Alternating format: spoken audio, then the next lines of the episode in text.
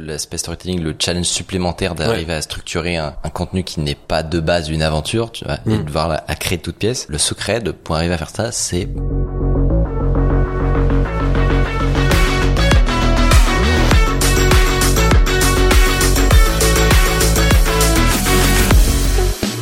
Marqueur social. Acte créatif qui lie un créateur à sa communauté. Hello, je suis Jean Sabouret et j'ai fondé Frame55, une agence d'influence et de création de contenu sur les réseaux sociaux. Avec Marqueur social, on discute avec des créateurs et des communicants qui influencent Internet. J'avais envie de mieux comprendre comment ils s'y prennent pour créer un contenu pertinent et impactant pour leurs audiences, et surtout comment ils racontent leurs histoires afin de toujours réussir à capter l'attention. Si vous aussi c'est un sujet qui vous intéresse, vous êtes au bon endroit, bienvenue dans Marqueur social. Pour la présentation notre invité de cette semaine, c'est quelqu'un d'un peu particulier. On lui demande environ 10 fois par jour quelles études il a fait, ça intéresse beaucoup de monde apparemment. Tu peux regarder ses vidéos même si tu n'y connais rien à l'informatique.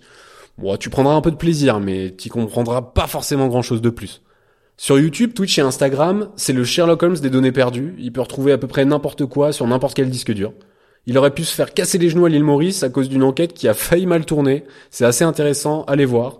Il adore prendre des photos avec les gens dans la rue. Si vous le croisez, surtout n'hésitez pas à lui en demander une.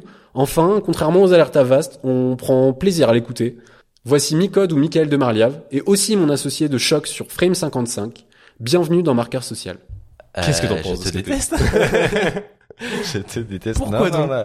Non, mais écoute, euh, bah, tu as eu le temps de mentionner que je fais mal mon métier puisque euh, on retient rien de mes vidéos. Déjà, petit 1 et petit 2, qu'il y aura une horde de gens, euh, heureusement tous très sympathiques, et qui m'accosteront dans les prochaines semaines. Juste à cause de ce podcast, c'est sûr en plus. Ils diront, ils diront tous, j'ai entendu dans Marqueur Social que t'adorais les photos. Est-ce qu'on peut en prendre 12 Et C'est- mais c'est d'où ça vient, ça. marqueur social, déjà? Marqueur Social, d'où ça vient? Ouais, euh, Euh. D'où ça vient? L'idée, c'est juste de, on, on- on est parti du, du postulat de se dire qu'on voulait parler surtout de ce qui marquait les gens sur les contenus qu'ils consommaient sur Internet.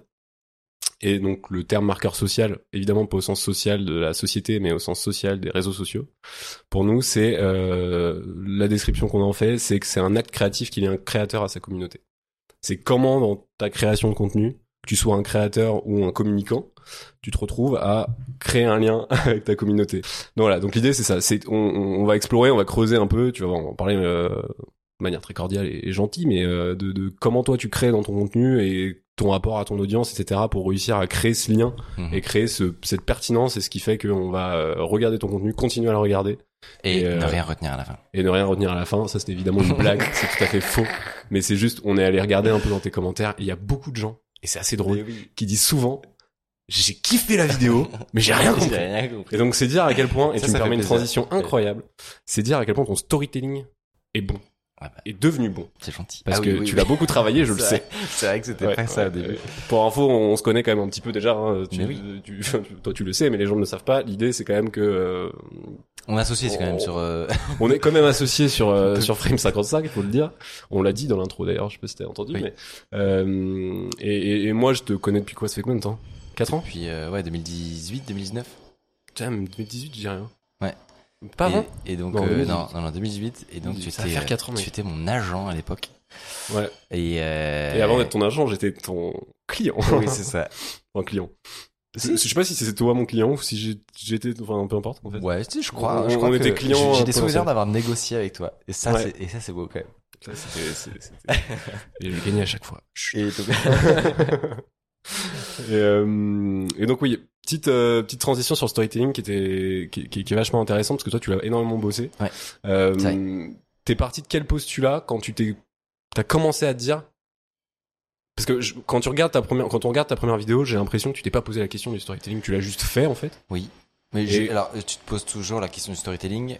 Parfois c'est avant, parfois c'est pendant, parfois c'est au montage, tu vois. Donc euh, plus plus tu matures euh, la création de contenu, plus tu y réfléchis tôt.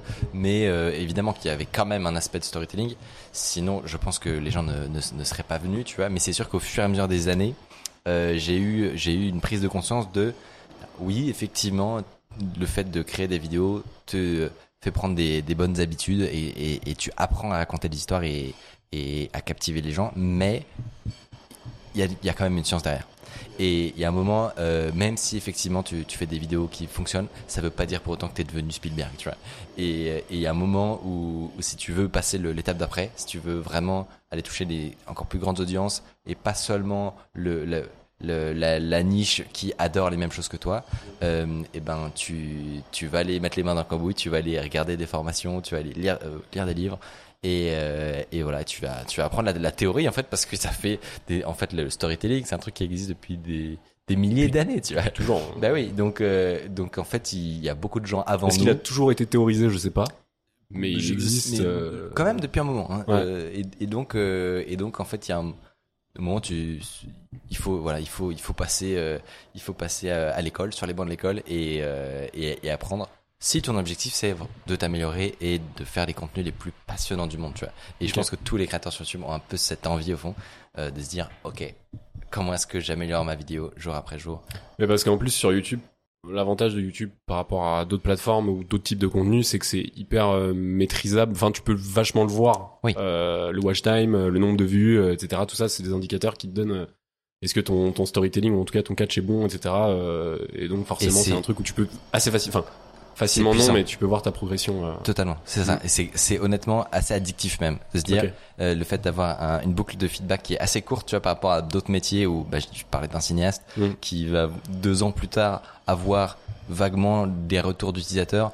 Enfin, ça doit être passionnant comme métier, mais la- mine de rien, la, la- euh, nous on a une boucle de feedback qui est beaucoup plus courte. Qui est, Ouais. bah, on travaille sur une vidéo, euh, on l'écrit une semaine, après on la tourne, il y a une semaine de montage, ou peut-être que si c'est plus ambitieux, euh, un mois, deux mois, tu vois. Mais mine de rien, très très vite elle est en ligne et instantanément on voit les commentaires des gens, on sait s'ils ont aimé ou s'ils ont pas s'ils ont pas aimé. On peut voir euh, la courbe de sur la vidéo de quels sont les moments qui les ont intéressés, quels sont les moments qui les ont moins intéressés. Donc c'est c'est vraiment addictif en fait. Ok. Est-ce que t'as un contenu, un truc Est-ce qu'il y a eu un déclencheur dans, dans ce truc où tu t'es dit là, je mets les bouchées sur le sur comment je travaille mon storytelling Est-ce que t'as eu un déclencheur, une vidéo, un contenu, un truc? Ça peut être n'importe quoi. Hein. Mais est-ce que t'as eu un moment où tu te dis putain, lui, je l'ai vu. Ouais. Cette Ouais. vidéo, elle est incroyable et, et en fait là, je vois qu'il y a un storytelling et je capte le truc. Totalement. Ou est-ce que c'est un une formation, un truc J'en sais quoi C'était t'a les des vidéos de Stan Leloup. Ok. Euh, donc Marketing Mania. Ouais. Qui est quelqu'un que j'aime beaucoup et que je dont je regarde à peu près tout ce qu'il fait honnêtement Tu m'en parles à peu près toutes les semaines. toutes les semaines. ouais.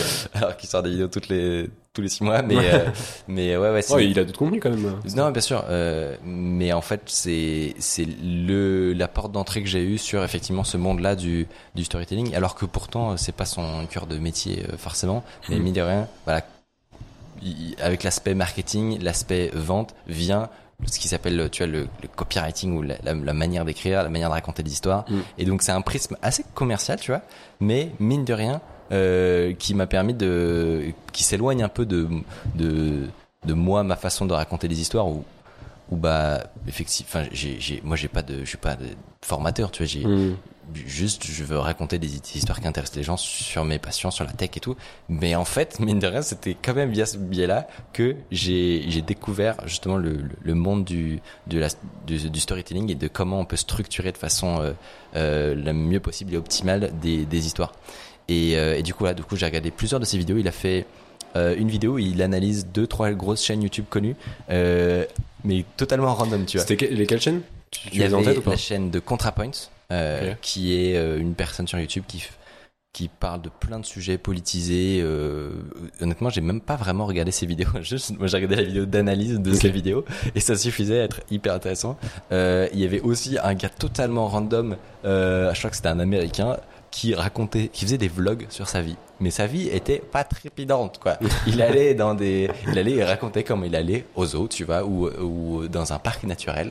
Et, euh, des, et des trucs ça assez lambda en fait. ça a l'air chiant, exactement. Mais le- la question, c'est comment ça se fait que ce gars-là, qui fait des vidéos qui ont l'air parfaitement chiantes, qui a une vie pas, qui semblerait anodine, arrive à te captiver dans ses vidéos et à, à- à des, un- des succès énormes sur YouTube, alors qu'à côté, il y a des gens qui ont des vies trépidantes, à qui il arrive des trucs de fou, et tu regardes leurs vlogs, t'es en mode, wow, fou, Ouais. on s'ennuie un peu. Pas... Et la, la clé de ça, c'est justement le storytelling. C'est comment à, il arrive à bien structurer ses histoires, sa, sa structure narrative, euh, comment il arrive à te montrer l'enjeu euh, assez tôt et que, et que c'est jamais une juxtaposition simple d'événements, mais que c'est toujours un, qui rencontre un problème, qui va chercher la solution, euh, et qui, enfin, bref, il y a toute une science derrière derrière ça qui fait que un papy euh, au bout du monde euh, t'intéresse plus que des événements de dingue racontés sur un vlog un peu chiant. Ok. Il y a un sujet assez intéressant là-dessus, moi je trouve, c'est que toi sur euh, ton contenu qui est euh, basé sur l'IT, tu tu tu parles pas forcément. Bon alors tu tu t'arrives à, à en faire un bon storytelling, mais tu parles pas de ta vie, d'événements fous que tu vis ou des choses comme ça. T'as ton sujet, ton cœur de, enfin ton domaine qui est l'IT, Pas souvent en tout cas. le dev, etc. Ouais, c'est assez rare. Ça arrive Ouais. quand ça se mêle en fait un petit peu, Ouais. mais euh, en fait majoritairement tu traites un sujet. Euh, ça me fait penser à Thomas Massa qui est, qui, est, qui est chez nous en tant que créateur, qui lui a un super storytelling qui est hyper authentique dans ses contenus. Mais je faisais la comparaison avec toi alors que c'est deux choses qui n'ont rien à voir Mhm. parce que lui fait du voyage, mais lui en fait il a l'outil parfait pour faire du storytelling. C'est sa vie, c'est un voyage donc il y a, y a, y a, y a une, une chronologie dans ce qui se passe. Il le raconte bien, il, il kiffe ce qu'il fait et c'est super authentique et donc ça marche hyper bien. Toi t'as un défi en plus, c'est que tu prends un sujet que potentiellement avant même d'avoir l'idée de la vidéo tu sais même pas ce que c'est et à la fin tu dois sortir un produit, un contenu Ouais. où t'as tout ton storytelling euh, Ouais. travaillé de A à Z. Ça me fait penser à un autre créateur que j'ai découvert euh, très récemment qui s'appelle Dr Isa, qui est assez incroyable, qui est un médecin Ouais. euh, à, à l'hôpital Bichat, je crois, à Paris, euh, qui est euh, pathologiste. Alors, je vais peut-être dire une bêtise, mais je crois que pathologiste, c'est les gens qui récupèrent, euh, par exemple, les, ce, qui, ce qui a été retiré de, de, d'un patient malade, etc., après une opération, et qui analysent le, le, le morceau d'organe ou l'organe qui a été retiré pour comprendre euh, quel a été le souci, etc., et comprendre la source du, du, du problème. Donc lui, ça. c'est un truc qui est très, enfin, très institutionnel, c'est de la médecine, c'est très compliqué, etc. Et malgré ça, dans ses contenus, il arrive à faire un- une forme de storytelling, que ce soit dans la manière dont il raconte, parce qu'en fait, le storytelling, ça touche évidemment comment tu racontes, mais comment Ouais. tu montes, Ouais. comment tu filmes. Totalement. Euh, de, de- il arrive à, à faire sur des sujets comme ça, ou alors, enfin, 80% du contenu, c'est quand même lui devant une caméra en train d'expliquer pendant qu'il découpe un organe, c'est assez trash quand même à voir quand on n'a pas l'habitude, mais mais qui explique ce qu'il y a dedans, etc. Et il arrive à faire une- un storytelling de fou autour de ça. Qui te, qui te scotche alors que Qui- t'es pas fan de santé. Enfin, de- Bah, moi, je, suis- enfin, je, je suis pas médecin, euh, je suis pas fan, mais je suis curieux. Et il- déjà, il le vulgarise hyper bien. Et de deux, en fait, tout est pensé. C'est-à-dire que il y a, y, a, y, a, y a une entrée, il y a un catch, il y a un, il y a, t'as, t'as un moment où il te sort l'organe, il te le met sur la table, il, il coupe une première fois dans l'organe, il dit ah bah je, je vois ça qui va peut-être me donner une piste vers ça ou ça. On va continuer de chercher, boum. Et, et en fait, et Après, il fait Oh merde et Je l'ai buté Non, bah, alors, c'est un organe qui a déjà été retiré. Donc, si tu veux, il peut ok. pas tuer qui que ce soit. Après, ça serait un super enjeu de vidéo, franchement. Ouais, bon, ça serait que- peut-être un peu abusé, mais, mais en l'occurrence.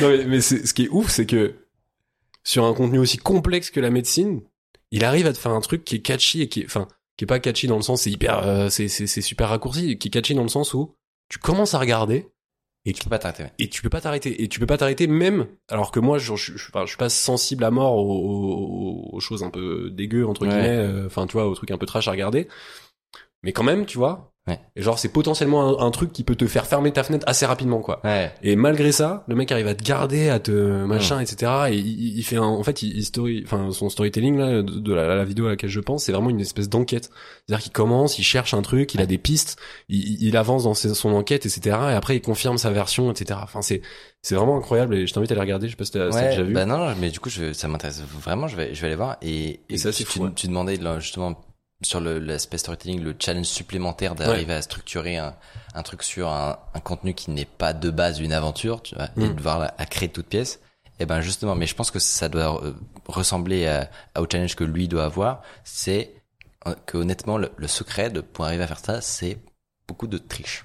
C'est-à-dire Ok. qu'honnêtement, c'est beaucoup de créer une histoire avec les éléments dont tu as à disposition. Donc jamais évidemment on, on, on- c'est pas de la c'est pas de la, fiction, on n'invente jamais rien, mais on se débrouille toujours pour parfois euh, changer l'ordre de certains événements ou euh, diminuer ou, augmenter l'intensité de certains ou l'importance de certains euh, juste par l'émotion que tu vas mettre dedans, tu vois, pour créer un, crescendo. Donc honnêtement c'est quand même pas mal de maquillage pour transformer des faits bien réels en une histoire qui a ses codes Euh, parce que le bah, évi- évidemment le réel ne ressemble pas à une bonne histoire Mm. et donc euh, tu dois tu dois aller la transformer comme de la pâte à modeler et donc t'as un, t'as un exemple euh, factuel d'un truc où Euh, tu t'es dit Bon là, si je le présente vraiment comme je l'ai fait, peut-être sur une, de tes vidéos qui est sortie ou une série qui est sortie, Ouais. si tu, tu, tu te dis si je le présente vraiment comme ça s'est passé, ça va être chiant à mourir. Par contre, si je le twist, Bah, je, je, je, je ne change pas l'histoire. Ouais. C'est-à-dire que je, je mens pas, mais je le rends intéressant. Eh ben, c'est constamment ça. C'est-à-dire que sur le, c'est constamment ça. Par exemple, sur la durée des choses. C'est-à-dire que dans une vidéo, il peut y avoir euh, 80% de la vidéo qui, en réalité, correspond à 5% du temps et de l'énergie que nous on a mis à faire un projet. Tu vois. Euh, là, je prends le- l'exemple de la vidéo qu'on va sortir euh, bientôt, euh, qui s'appelle "J'ai failli aller en tôle à cause d'un site web", euh, et où je raconte l'histoire. Je euh, connais un tout petit peu l'histoire, voilà. mais je te laisse la raconter. C'est ça. Non, non, je, je, je, je la raconte en, grand détail dans, dans la vidéo, mais en gros, voilà, c'est des petites bêtises que j'ai pu faire quand j'étais au lycée, et, euh, et je reviens, et je reviens là-dessus. Euh, et donc, évidemment, dans cette histoire, il y a plein. Des bêtises pour un développeur, on s'entend bien. Hein, Oui. c'est pas des Oui, non, bêtises. j'ai pas, pas dit de la drogue. tu n'as pas d'idée de la drogue, tu n'as pas fait de garde à vue. Non, non. Tout va bien. En tout cas, les gens euh, n'ont jamais entendu. ça. Euh, du coup, Ils ne le savent pas, il faut pas leur dire. C'est ça. Évidemment, sur cette histoire-là, et ben en fait, tu passes ton, non, on passe, mon- je passe mon temps à faire des raccourcis euh, et à aller parfois. Il y a, en réalité, c'est un petit peu plus compliqué que ça, mais je me débrouille pour que euh, un moment où euh, où on s'ennuie un petit peu, et ben il passe plus vite, tu vois, ou, ou omettre euh, ou, ou omettre des choses. Donc en fait, tu passes ton temps à faire ça, mais justement le le, le secret, la clé que je, vous- je voulais donner, c'était de le typiquement sur un projet plus de, de dev ou des trucs comme ça, c'est de faire tout à la fin, de faire de créer ton storytelling euh, Oui, parce que ça, c'est un truc que je sais que tu fais. Ouais. Et je sais Mais- pas si, alors que tu faisais, je sais pas si tu le fais encore. Honnêtement, si. Et tout le monde le, honnêtement, y a pas, je pense qu'il y a pas grand monde qui s'en doute. Ouais, en vrai. non, c'est une révélation Oui. un peu exclusive, mais Oui. mais euh, c'est vrai que et ça, je trouve ça, enfin fondamentalement, nous avec nos clients, parfois on a aussi des, des, des histoires à créer, mais moi, j'ai- je, je trouve ça assez admirable comme tu peux tout avoir fait et après créer ton storytelling. Ouais, ouais. Et je trouve ça, est-ce que c'est pas, t'as pas, un- tu dis, enfin pour toi c'est ton modèle et ça marche comme ça et t'es Ouais. content tant mieux, mais genre c'est pas plus compliqué de le faire Non. dans son sac plutôt que l'inverse? Depuis, honnêtement, depuis que je l'ai fait, genre, tout c'est, justement, tout c'est, c'est simplifié et la, la qualité des histoires euh, augmente, mais instantanément. Puisque, en fait, bah, pour expliquer concrètement aux gens, euh, moi, par exemple, je vais faire un, un challenge, euh, je réfléchis, voilà, un challenge, par exemple, j'essaye de euh, craquer le, hacker l'appli de Uber Eats euh, pour pouvoir créer un bot qui va me comman- enfin, commander euh, automatiquement à manger depuis mon Google Home. Euh, bon, c'est une, une activité comme une autre, on ne juge pas, je suis youtubeur. Euh, mais en gros, j'ai plein de challenges pour faire ça. Euh, Dans la vraie vie, je passe une, deux, trois semaines à les mains, enfin, du les mains dans le code, tu vois, à essayer de voir comment comment faire ça, parce qu'en fait, il faut aller contourner euh, les, ser- enfin, l'API. Bref, je rentre pas dans les détails, mais en gros, il y a plein de, il y a plein de, de galères que j'ai, euh, et à la fin, j'arrive à un truc qui fonctionne, tu vois. Alors, petit 1, moi, quand je suis en train de dev ou, ou de, ou de créer un projet, j'ai pas que ça à foutre de prendre des notes et de, et de d'écrire en t'es parallèle, tu concentré vois, sur ce que tu fais et donc. euh, ou de tourner, j'ai pas envie. Ouais. Même tourner, j'ai pas envie. C'est-à-dire que dans la Tu le fais quand même parfois? Parfois je, je mets une petite caméra ou un truc comme ça pour prendre euh, 10 15 minutes de de plan d'illustration, tu vois, exactement. Mais euh, mais souvent même Mais par contre, tu, tu recordes tout le temps Je ton vais- écran, j'imagine. non, même, même pas. pas Souvent, je fais tous ces trucs là après coup. Ok. C'est vraiment full fake. Non mais honnêtement, je pense qu'il y a Full fake dans, dans la réalisation au- Oui. au, final, mais tu l'as quand même. L'histoire est toujours réelle, mais le, parfois quand je suis en train de travailler, en fait, je suis pas en train de travailler. C'est-à-dire que je suis euh, une semaine plus tard en train de faire de l'illustration, tu vois. Ouais. Ok. Mon écran que je suis censé euh, enregistrer, parfois je fais totalement autre chose dans la vidéo. Personne ne le sait.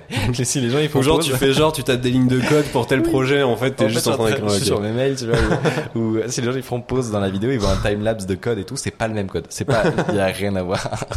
Et, euh, et en fait, on s'en fout, on s'en fout parce que les Personne gens. te l'a jamais dit ça d'ailleurs? Non. Sur le code ils- Sur non, la partie non, code non, non, franchement non. Ok. Euh, et non, en vrai, c'est, je te dis, c'est une escroquerie ce truc. Mais en fait, on s'en fiche parce que le projet est bien réel. Quand si on publie du code, et ben, il- ce sera Il le bon. vraiment. ouais. Euh, et, euh, et, et le résultat, il, il, est, il est là à la fin, tu vois. Oui, parce qu'en fait, tu, enfin, la distinction qu'il faut bien noter, je pense, c'est que tu fais pas une formation, tu n'apprends pas à quelqu'un à Non. faire ce que tu veux faire. Non, non, je raconte une Tu histoire, racontes une histoire. d'un développeur Mm. qui a des problèmes euh, pour donner notamment aux gens envie de- d'en apprendre plus sur ce monde-là que moi j'adore. Ok. Et, euh, et donc, mais c'est la, plus grosse clé, c'est que en fait, tu ne perds pas de temps à faire tout à la fin. Tu en gagnes énormément parce que tu as cette vision d'ensemble sur ok tiens bah j'ai interviewé cinq minutes euh, une personne à propos de tel sujet euh, là-dessus je peux avec mon, ma vue d'ensemble de euh, Michael qui a, fini toutes ces aventures là je peux savoir ok bah là je peux aller prendre tel et tel élément ok on les laisse dans cet ordre là ça bon c'est pas si important je le vire hop là il me manque il me manque un, un climax tu vois bah ok bon ça en vrai, ça s'est passé un peu avant, mais je le mets à la fin et je et je mets le paquet dessus euh, et hop, ça te, ça te, à la fin, t'as une histoire cool quoi. Et fondamentalement, tu honnêtement, tu racontes la même chose, mais tu l'as tu l'as modelé comme un un, un bon scénariste quoi. D'accord. Et c'est marrant que tu parles de cette vidéo Uber Eats parce que je sais pas si tu te souviens, mais on bossait déjà ensemble au moment où tu la sors celle-là. Ouais. Et je l'avais vue avant que tu la sortes.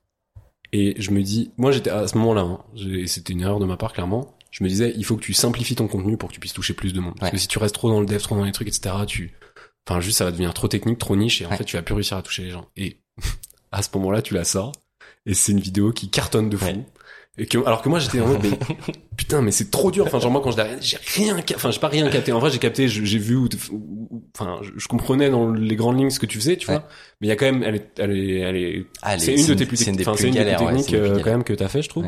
Et euh, et malgré ça, c'est une vidéo qui a été un carton de fou. Ouais. Et je pense que le nombre de commentaires de gens qui disent j'ai rien compris mais j'ai kiffé dans Ouais. celle-là, elle est assez costaud. C'est clair. Et en fait, euh, t'avais pas du tout tort, honnêtement, sur le côté. Il faut doser.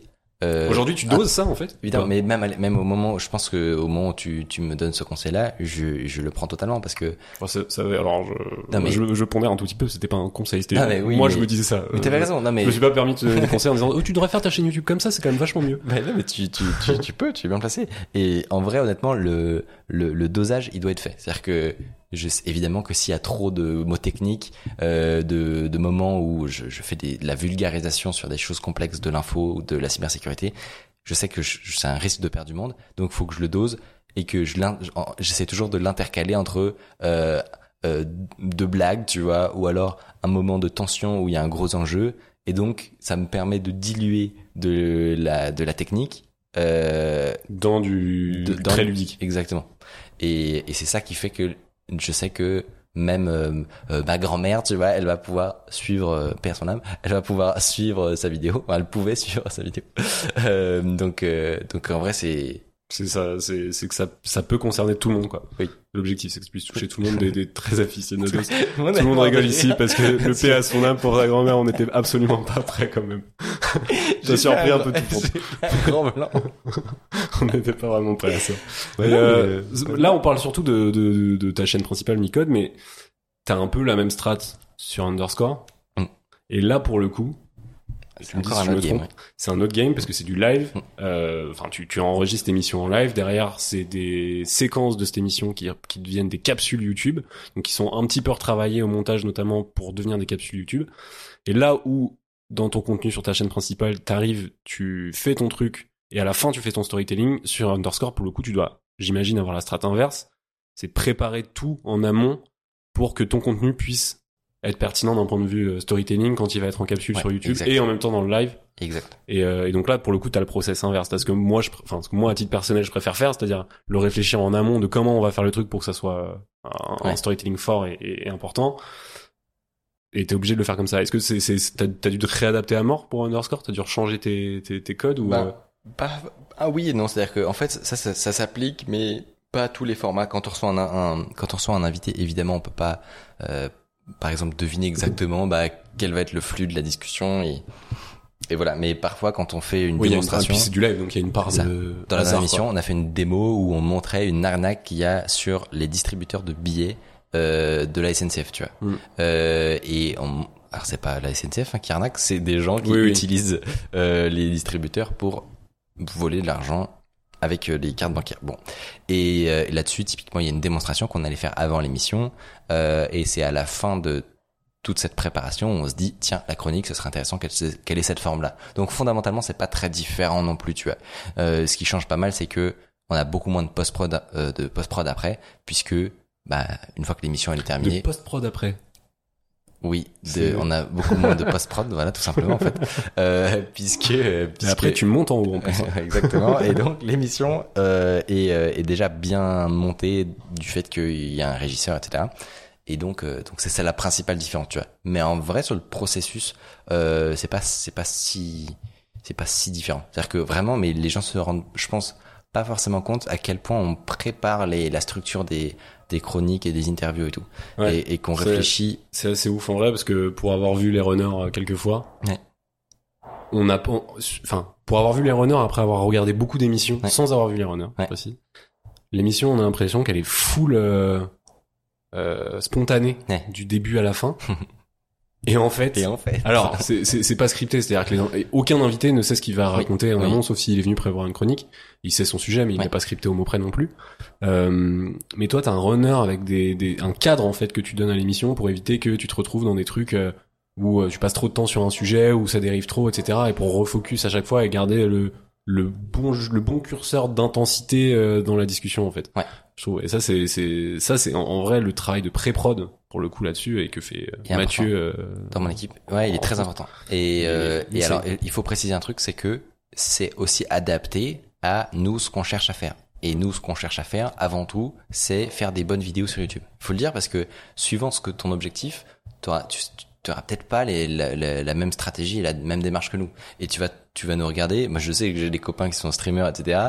Euh, quand ils voient nous ce qu'on fait en préparation, ils- ça leur paraît complètement lunaire, tu vois. Ils, et souvent, tu sais, il y a ce- cette image des youtubeurs qui sont complètement euh, accros à leurs stats, à leurs analytics, ce qui est pas forcément faux d'ailleurs. Et, euh, et donc, tu as ce truc aussi du, où pour le coup, tu prends un autre canal qui est bah, le podcast ou, euh, ou le live, qui, qui se ressemble pas mal souvent. Mm. Et bah, t'as une plateforme différente, t'as un format de contenu différent, et bah t'as une stratégie euh, pour le structurer qui est différent et, et tu vas aller beaucoup moins loin que nous dans le fait de, comme tu dis, euh, structurer chaque partie, l'intensité euh, euh, minute par minute, enfin, et c'est très bien, tu vois. Mais c'est vrai que nous, dans notre stratégie qui est de faire des, des vidéos 10, 15, 20 minutes max sur YouTube, euh, qui est une plateforme qui met beaucoup en valeur le fait que euh, tu, tu arrives à, à créer du contenu captivant du début à la fin. Et Est-ce ben que, est-ce ce que tu peux expliquer peut-être euh, tra- en- tryhard. en, en trois mots, euh, enfin en trois mots, en trois mots c'est impossible, mais en, en peu de temps, Ouais. euh, le les fon- le fonctionnement de l'algo YouTube Ouais. sur euh, qu'est-ce qui fait que il va pousser ou non ta vidéo Ouais. en fait parce qu'il faut savoir quelque chose c'est que YouTube pour les créateurs de manière générale il y a je, je vais dire un chiffre mais qui est, qui est variable en fonction des créateurs mais il y a 95% de tes vues qui sont liées aux suggestions que YouTube fait dans Totalement. des pages d'accueil ou Totalement. dans le feed à droite quand tu regardes une vidéo Ouais. euh, qu'est-ce qui fait euh, qu'est-ce qui fait que l'algorithme va te mettre à ces endroits-là plus ou moins qu'une vidéo? C'est ça. Pas plus ou moins qu'une autre vidéo, Alors, plus ou moins le- qu'une de tes autres vidéos même. Ou que les vidéos de toute De- la concurrence de qu'il y a. tout le monde. ouais. Euh, il y a une, effectivement, tu as raison de le préciser, il y a une époque où c'était pas comme ça, où c'était beaucoup plus axé sur les abonnements, etc. Et cette époque, elle révolue complètement. Ouais, terminé, Maintenant, euh, c'est totalement des algorithmes de suggestion. Il y a plusieurs algorithmes. Il y a quand même encore quelque chose avec les abonnements. hein. Oui, t'as Euh, 10%, tu vois. ouais. Euh, c'est, c'est pas beaucoup. Mais quand tu dis 10%, c'est 10% de gens qui viennent 10% parce qu'ils ont pris une notif euh, sur Alors la sortie non, de la ça vidéo. c'est entre 2, 3, 4, 5, 6. Euh, mais moi, ce, que- ce dont je parle, c'est sur toutes les, la totalité des vues qu'il y a sur Mm. euh, notre chaîne. euh, tu vas en avoir hum, 10% qui ont été qui proviennent de l'onglet abonnement. C'est des gens, ils vont Oui, dans leur ok. abonnement et regardent ah tiens, je suis abonné à un tel, un tel, un tel. Mais est-ce que parce qu'en en fait il y a un truc c'est un biais mais ça je pense qu'on n'a pas l'information en fait mais à partir du moment où tu t'abonnes à une chaîne t'as beaucoup plus de chances d'avoir des vidéos de cette chaîne poussées dans ta homepage Pas, c'est pas si c'est pas si sûr que ça du tout. Euh, franchement, c'est assez décorrélé en fait. C'est-à-dire que. Si tu si YouTube voit que bah tiens t'es abonné à telle et telle personne mais qu'en fait tu regardes jamais leurs vidéos quand il te, Oui, il te la les pousse pas. suggère bah il, il la arrête de pousse au début en fait. Moi j'ai l'impression que quand tu t'abonnes à une chaîne que t'as regardé genre deux trois vidéos de quelqu'un tu t'abonnes à la chaîne pendant les deux trois prochains jours tu vas avoir euh, assez régulièrement des vidéos de cette personne là je pense que et si tu cliques plutôt pas une dessus par contre c'est plutôt ça une coïncidence du fait que tu viens de regarder de- ces vidéos mais je Ok. pense que c'est il y a aucun effet du clic sur s'abonner tu vois. Vraiment c'est juste YouTube qui fait des déductions. Et du coup il y a pour te répondre il y a trois algorithmes sur YouTube celui de la page d'accueil celui des suggestions à droite et celui de la recherche. Mm. euh, mais qui euh, qui a un autre game c'est-à-dire que c'est des gens qui essaient de de se référencer sur euh, des des recherches. C'est plutôt peut-être plutôt pour du tuto des choses comme ça de la peut-être de la cuisine Il y a, y pas ça, mal d'Américains que je vois pour faire des, des titres qui sont qui se traduisent automatiquement en fonction des langues. Oui, ça c'est hum, ça c'est si tu veux t'exporter donc euh, mais ça ça ça s'applique quel que soit l'algorithme. Mais alors du coup pour te pour te répondre, il y a en gros YouTube l'algorithme de YouTube regarde euh, on va dire quatre métriques à peu près. Donc il y a petit 1 euh, la, le watch time, donc la, le durée de visionnage des spectateurs. C'est est-ce que quand quelqu'un arrive sur une de tes vidéos, il la regarde en entier ou pas? Euh, en fait, quel pourcentage moyen est regardé? D'où Euh, l'importance du storytelling euh, là-dessus. euh. voilà.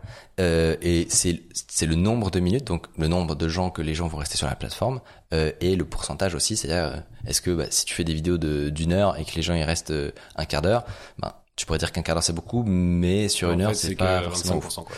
donc ça c'est la première. La deuxième c'est le CTR, donc le taux de clic. Donc en gros, une fois que vu- ton titre et ta vignette ils sont poussés devant 1000 personnes, combien il y en a qui décident de cliquer dessus pour aller la voir? Est-ce qu'il y a quelqu'un qui a creusé, est-ce que, bon, parce que c'est une grosse boîte noire l'algo YouTube, mais est-ce qu'il y a quelqu'un qui a creusé justement ce truc-là, euh, de savoir Ah, Tout le exactement monde fait que ça, ça creuser.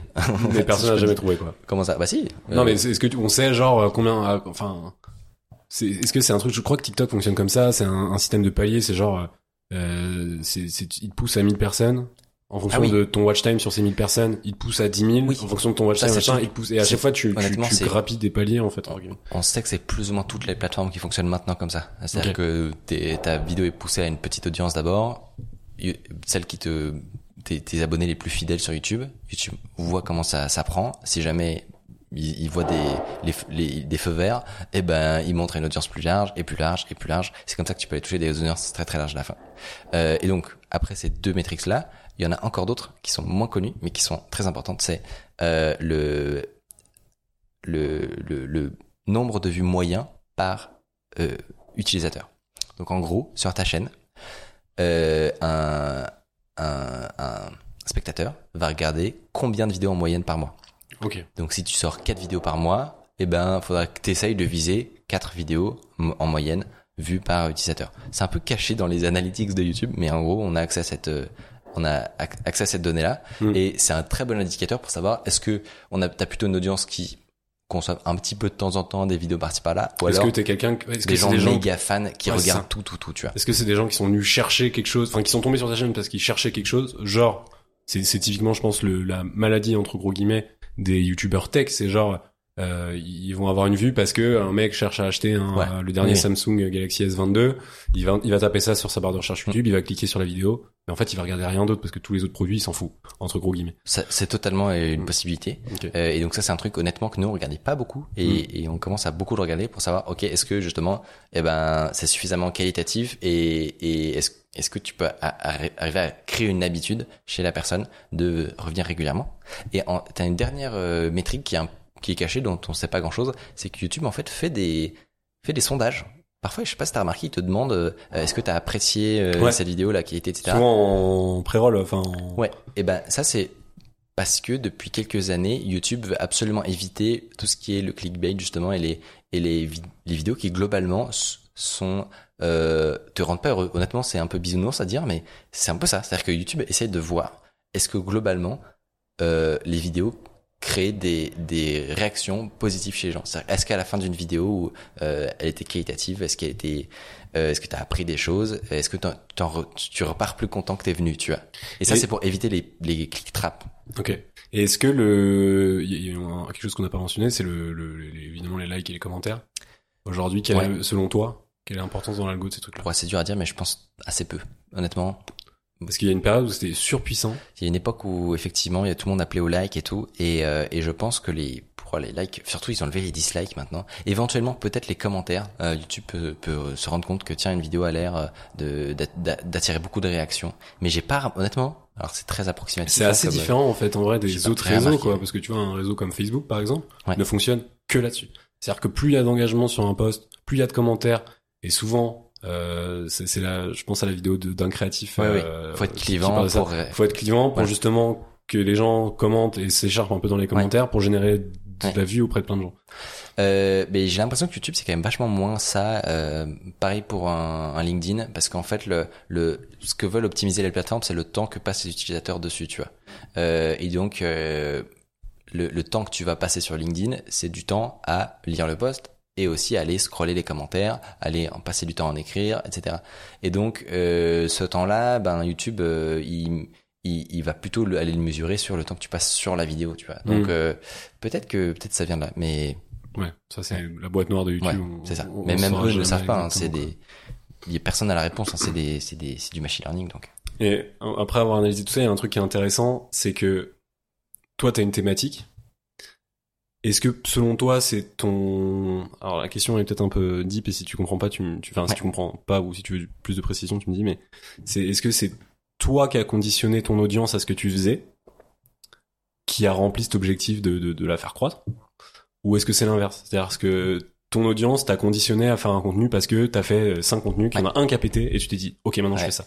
Question complexe. c'est une question très complexe. Et mais honnêtement, à quel point et en fait et, et je rebondis sur un, un, un autre fait aussi c'est que t'as souvent la maladie alors ça tu le vois encore plus sur les streamers euh, Twitch je trouve que c'est encore Mm. plus marquant mais ça existe beaucoup sur YouTube de des gens qui, qui continuent de faire des choses qui peut-être à titre personnel les animent plus Ouais. tant que ça Ouais.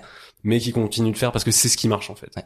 et t'as pas le choix de enfin c'est ce qui marche pour eux c'est à dire qu'aujourd'hui YouTube c'est tellement large qu'en fait tout peut marcher mais eux ils sont enfermés dans un truc où bon bah s'ils font pas ça en fait ça marche pas quoi c'est c'est le, le- le truc qui fonctionne c'est ça Eh ben, euh, en vrai, si je voulais être lisse et euh, et que et que tout le monde soit content, etc., je te dirais, non, écoute, le plus important, c'est de faire que ce que t'aimes et, et écoute que ton cœur et, Et fais ce que tu kiffes et, et les gens, ils, En- aiment- ils aimeront ta personnalité, etc. en Je- vrai de vrai faux. alors moi je trouve que je, je, Je, finis, je- finis mon point. Je finis mon point, d'accord. je suis pas Euh, complètement d'accord avec toi Non, non, mais j'ai encore rien dit, donc tu peux pas. euh, tu t'as dit que c'était faux quand même c'est genre évidemment c'est le truc euh, qui où on caresse un peu les gens dans le sens du poil en expliquant qu'ils sont géniaux et, mer- et merveilleux et que s'ils font ce qu'ils aiment les gens vont regarder c'est faux c'est faux en fait ce qu'il faut arriver à trouver et c'est dur c'est vraiment c'est l'intersection des deux c'est à dire que euh, tu tu, tu peux faire le- les, meilleurs contenus que tu veux, etc. pour, pour t'éclater. Dans le cas uniquement, et, dans, et uniquement dans le cas où ton objectif c'est de toucher une, audience plus large, ça, ça c'est pas une stratégie qui, qui, qui marchera à tous les coups du tout. Euh, si tu veux faire ton truc dans ton coin, que tu t'éclates à faire des vidéos, et je te le conseille parce que franchement, ça peut être très très long et, et, vraiment, il faut apprécier faire des vidéos de base pour faire du YouTube et pas et pas y aller du tout pour euh, les résultats ou ou la fame ou de l'argent, des choses comme ça. Ça c'est certain. Euh, mais à un moment, si tu espères pouvoir toucher une, une audience plus large, il faut que tu arrives à trouver quelque chose qui intéresse cette audience plus large, tu vois.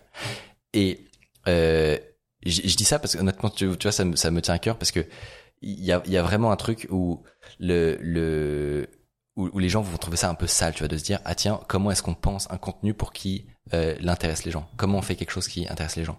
Et, je, trouve que c'est le pire conseil qu'on peut donner, c'est de c'est justement de, de dire n'écoute pas l'audience, fais ton truc dans ton coin. Ouais, je, suis d'accord de ce point de vue-là que c'est faux, mais par contre, et, et, et toi tu remplis complètement ce truc-là aussi, c'est pour moi une des métriques les plus puissantes sur YouTube et qui est la plus intangible aussi, c'est l'authenticité de ton contenu. Ah oui non, ça c'est sûr. Dans le sens où si tu fais un truc que tu kiffes pas, Ah oui. ça va finir par se ressentir. Ah mais ça tu vas, donc- tu vas arrêter au bout de deux, deux mois de toute façon. De toute façon, tu vas pas en faire longtemps. Voilà. Ça, c'est factuel. Mais c'est comment t'arrives à faire dans ce que tu kiffes un contenu qui va aussi plaire aux gens et pas juste à toi.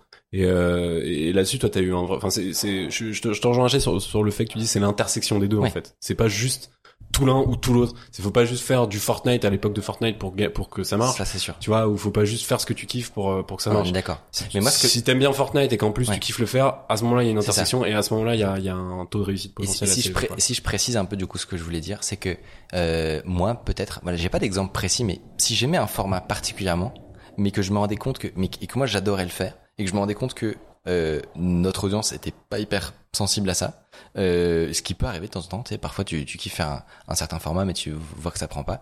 Euh, Bah, et- juste pour donner un exemple Ouais. là-dessus, ça me fait penser à une discussion que j'ai eue avec euh, Amixem, qui expliquait que euh, lui, son un, un- bon, ça veut pas dire qu'il aime pas ce qu'il fait euh, à côté, hein, mais un de ses plus grands kiffs, c'était le hum, comment s'appelle le paramoteur, c'est ça, le avec son ouais ou le spatial aussi, c'est un, un vrai sujet, mais le paramoteur notamment où euh, c'était son kiff ultime et euh, et que du coup il, il il en faisait sur sa chaîne, il savait que ça faisait moins de vues, mais il acceptait et c'était c'était le deal, c'était le trade-off forcé euh, de de, de de de de faire ça sur sa chaîne et, euh, et ça passerait comme ça point et, et- tant Ouais. pis quoi. et après il structure sa chaîne pour pouvoir Voilà, attirer pour les gens pouvoir- ça. exactement. En effet. Et du coup, même s'il y a un truc qui, qui moi va me plaire énormément, si je me rends compte que eh ben c'est pas un truc qui intéresse particulièrement mon audience, eh ben je, le ferai pas et je vais faire autre chose. Mais pourquoi? C'est pas juste parce que c'est pas une histoire de suivre le, le la vague ou le, ou le sens du courant, tu vois. C'est c'est moi ce que j'aime particulièrement, c'est raconter des histoires à une audience, tu vois. Et donc ce qui je vais prendre encore plus de plaisir à faire un truc même si c'est pas le format que moi j'aurais rêvé dans mon coin idyllique de ce que les gens de ce qui intéresse les gens blablabla je, je, je vais prendre beaucoup plus de plaisir à faire un contenu qui va rencontrer son audience. Euh, et, et, et, et voilà. Et au final, tu vois, on, tu pourrais te dire, bah, t'as pas fait le truc que, que tu que tu kiffes. Bah non, si, c'est- moi ce que je kiffe, c'est créer du contenu pour les gens, tu vois.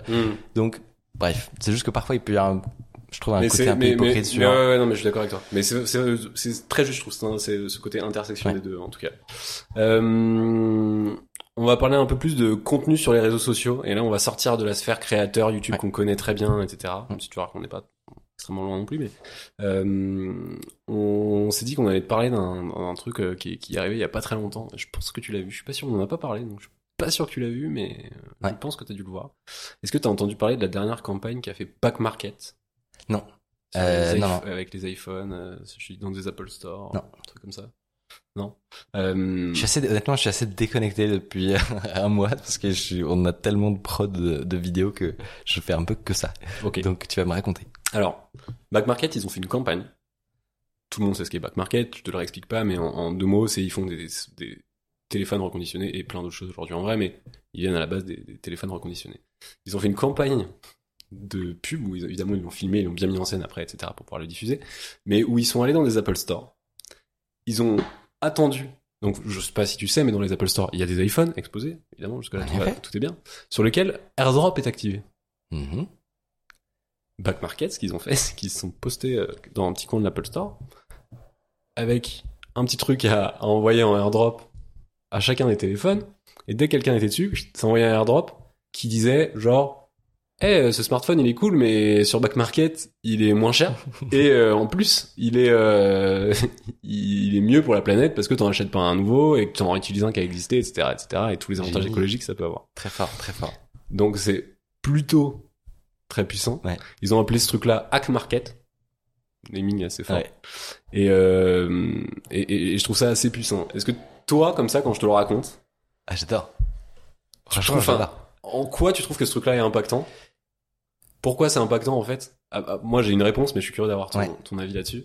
Je pense que on est dans une époque où, où qui est tellement pas, pas aseptisée, mais où les gens sont tellement stressés sur euh, faire du pas sortir des lignes et, pas créer de remous sur les réseaux sociaux, être tétanisé du de, du moindre hater, euh, ou où, où tu as une grosse prime, où tu vas être absolument lisse et politiquement correct, etc. Que je pense que du coup, c'est un genre c'est une bonne période. T'as une, t'as une prime à la transgression et t'as une prime à être à, à la- mais mais c'est dur. Hein, toutes les Et en marques même peuvent temps- pas se le permettre. Attends, toutes les marques peuvent pas se le permettre. Clairement, je suis je, je sais bien, mais mais je pense que si c'est un, un bon moment pour euh, pour des des marques qui qui arriveraient, enfin qui arrivent justement à faire des trucs un peu ballsy quoi, un peu qui ont un côté un peu interdit. Et là, tu le vois, on en parle ici, on trouve ça génial. Euh, on serait dans une époque où, où tout le monde ferait ça tout le temps. Bon, on s'en ficherait, tu vois. On serait plus admiratif du truc très lisse en fait, si tout le monde faisait bah, là, c'est l'effet de contraste qui euh, et, et ça, ça me fait un peu penser à la com de Burger King, par exemple, tu vois, où ils ont un peu hein, ce côté pirate. Mm. Et encore une fois, je sais que c'est pas adapté pour tout le monde, mais si c'est bien fait, franchement, c'est trop fort. Moi, je pense que ça peut être adapté pour tout le monde, mais pas forcément tout le temps. Hmm. C'est-à-dire que tu ne peux pas que communiquer en tant que pirate H24, parce que sinon, euh, au bout d'un moment, et même Burger King, tu vois, ils le font de manière assez intensive. En fait, c'est pas ça tout le temps, partout, Ouais, tout le temps non plus, tu Hmm. vois. En, en vrai, c'est, on a l'impression que c'est beaucoup parce que c'est ce qui nous marque, mais moi, je trouve que tu disais euh, aujourd'hui, et notamment dans les grandes structures, etc., c'était comme très lisse, Ouais. très euh, très pub parfum, moi j'appelle ça, tu vois, le Ouais. truc euh, hyper beau, euh, machin, et, et surtout pas un, pas, un, pas un fil qui dépasse, tu vois. Je trouve qu'aujourd'hui, faire ça, si t'es pas euh, justement une marque de parfum ou une multinationale énorme euh, qui génère des milliards, en fait, ta com, elle juste, elle se fond dans le truc et plus personne, enfin, personne ne Ouais, retiendra ce qui se passe. Et donc, en dur, fait, en avoir ce petit coup de pirate une fois de temps en temps, et créer une belle histoire et réussir à faire une belle synergie. Et en plus, si t'arrives à impliquer ton audience et ta communauté, si t'as été suffisamment malin en tant que marque pour en créer une, alors là, euh, bien sûr. Mais tu sais fort. comme moi que c'est jamais évident. c'est jamais évident. Et que et que y a combien de strates de gens qui sont un peu stressés euh, par comment ils vont être peut-être vus par euh, leurs supérieurs ou par la Bien direction. Ou, Bien sûr. Euh, Est-ce que tu préfères faire une campagne qui marche moyennement, mais au moins où t'as tu prends aucun risque de, de potentiellement avoir des remarques ou des problèmes, ou euh, un truc qui cartonne, mais où potentiellement tu vas tu, vas te faire, un peu tirer les bretelles parce que Mais- quelqu'un aime pas ton humour. Tu Ouais. Mais en même temps, potentiellement, tu vas avoir la campagne banger oui. et où là, tout le monde va dire. Mais eh, on est Michael, c'est quand même un vrai génie, hein. Regardez ce qu'il a fait, regardez les succès que ça a eu, on nous en parle encore trois semaines plus tard, tu vois. On est 100% d'accord. Mais Mm. ce que je veux dire, c'est que mentalement, Ouais. c'est une prise de il faut. Mm. il faut du courage et et c'est et c'est pas facile quoi. Ouais, mais en, en vrai de vrai, quand il réfléchit à un truc comme ça, le, le, le risque, bon, le risque interne, on en a parlé, c'est-à-dire que quelqu'un te dise, ah là là, euh, machin, en interne et tout. Ouais. Mais publiquement, encore une fois, euh, toute mesure gardée, ils sont, ils sont allés envoyer des airdrops, Oui. c'était légal, enfin, tu vois ce que je veux Ah, dire, ils ont juste utilisé évidemment. un truc malin. Oui oui. Mais est-ce que publiquement, à faire des coups de pirate comme ça, le pire, des- la pire des choses qui peut arriver, c'est quoi? Si, si t'as été dans la mesure de pas faire un truc euh, euh, qui peut être considéré comme raciste, antisémite ou genre de truc dingue, tu vois, qui évidemment ça c'est exclu euh, Ah oui, dès le début. Mais Ouais. tu vois, genre, je pense que ça il y a ça pas de risque grave en fait. Moi j'ai l'impression. surtout si t'es si ton t'as une ligne de challenger en gros. Genre si c'est adapté, c'est pas adapté c'est pour ça que je dis que c'est pas forcément adapté à toutes les stratégies, mais si t'as as identifié que t'avais une bonne position de challenger, tu vois, euh, t'es peut-être pas le plus gros euh, de ton marché. Bon là, euh, Burger King, je, vois, je pense qu'ils sont pas du tout aussi énormes que euh, leurs concurrents. Euh, quoique ça peut-être. Quoique je pense qu'ils sont, T'as raison. Ouais, je- ils sont certainement moins gros que McDo, mais Ouais, ils sont quand ouais. même bien gros. Mais euh, en tout cas, faut pas que tu sois tout seul. Mais bon, ça c'est rare. Euh, Et, tu ben, penses que c'est pas faisable en tant que genre euh, primo acteur de ton marché, genre ça peut. Genre, tu euh, penses que Apple aurait pas pu faire. Bon, après, c'est pas dans leur, dans leur Bah strat et dans pas. leur je vision, sais je pas pense. si, mais- si c'est si stratégique pour Apple de faire ça, tu vois, parce que euh, Samsung, toute leur pub, enfin pas toute leur pub du tout, mais euh, ils ont été connus pour faire des pubs en mode un peu euh, où ils vont taquiner Apple, tu vois, euh, ils montrent la file d'attente qu'il y a sur les Apple Store et se foutent de la gueule des Apple des Apple addicts et tout. Et je pense que c'est adapté, c'était adapté à leur euh, à leur position, tu vois. Euh, et je pense pas que justement, je suis pas sûr que Apple est dans la position qu'ils ont actuellement ont vraiment intérêt à faire euh, du pirate ou du client. Euh, Et en fait, tu peux faire du pirate sur un concurrent. Et là, quand t'es dominant sur le marché, c'est en fait c'est juste le gros qui va marcher sur la tête des petits. Et donc tu Mm. passes pour un, un peu pour un connard. en bah oui, c'est ça. C'est que t'as pas d'intérêt en fait. Voilà, ça oui, mais est-ce que tu peux... Enfin, moi je pense, à titre personnel en tout cas, qu'on peut faire du pirate sans forcément tacler un concurrent. Tu vois ce que je veux dire? Ah oui, dans- juste en, en étant impertinent un peu dans la. en, en étant soit impertinent, soit en surprenant en fait, tout Ouais. simplement. Et pas juste faire, encore une fois, ce truc où il y a aucun fil qui dépasse, tout est très clean Oui. et, et Ça, on est meilleurs et point. Je suis d'accord, 100%. Donc euh, ok.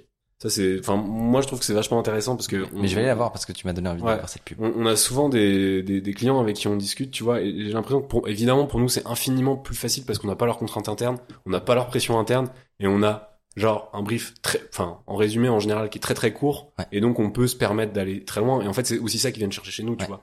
Mais je suis tout le temps en train de dire comment on crée un truc qui est, enfin je toujours à chercher la différence ou la, la, la pièce qui va faire que ça se démarque et que ça va aller toucher les audiences et notamment les audiences en fonction des plateformes parce qu'en fait l'humour ça tu le sais très bien l'humour ou, ou, ou la ou l'impertinence ou même la pertinence Ouais. en fonction des plateformes elle est complètement différente euh, que tu sois sur YouTube. Insta etc machin Mais ça, je Donc, pense euh, que c'est un travail de longue durée. C'est-à-dire que, évidemment que, euh, comme tu disais, sans les responsabilités, etc., tu vois peut-être parfois beaucoup plus clair sur ce qu'il faudrait faire. Et, euh, et c'est après ton taf d'aller euh, montrer que, vous inquiétez pas, les murs ne vont pas s'effondrer si on fait une blague sur TikTok.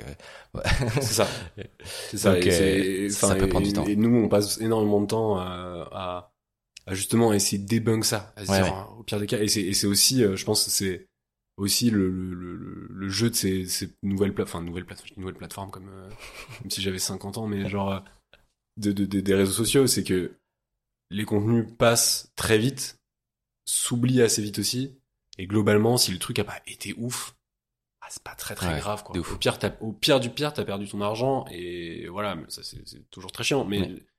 Mais c'est mieux que d'avoir perdu ton argent en n'ayant même pas essayé de faire quelque chose de bien, quoi, je trouve. Ouf. Donc euh, donc le, le risque au final, il est il est hyper modéré, je trouve à chaque fois.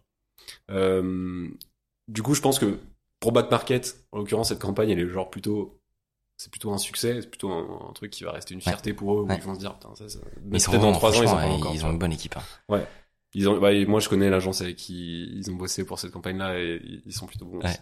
Euh, mais je pense que c'est un projet aujourd'hui. Ils vont, ils vont, enfin, c'est un truc potentiellement ils vont rester fiers assez longtemps, tu vois, Mm. je pense. Et euh, est-ce que toi, du coup, sur tes projets, encore une fois, t'es pas une marque, mais tu, tu, tu as aussi des trucs Bah, où tu t'es un dit. peu, hein, en vrai.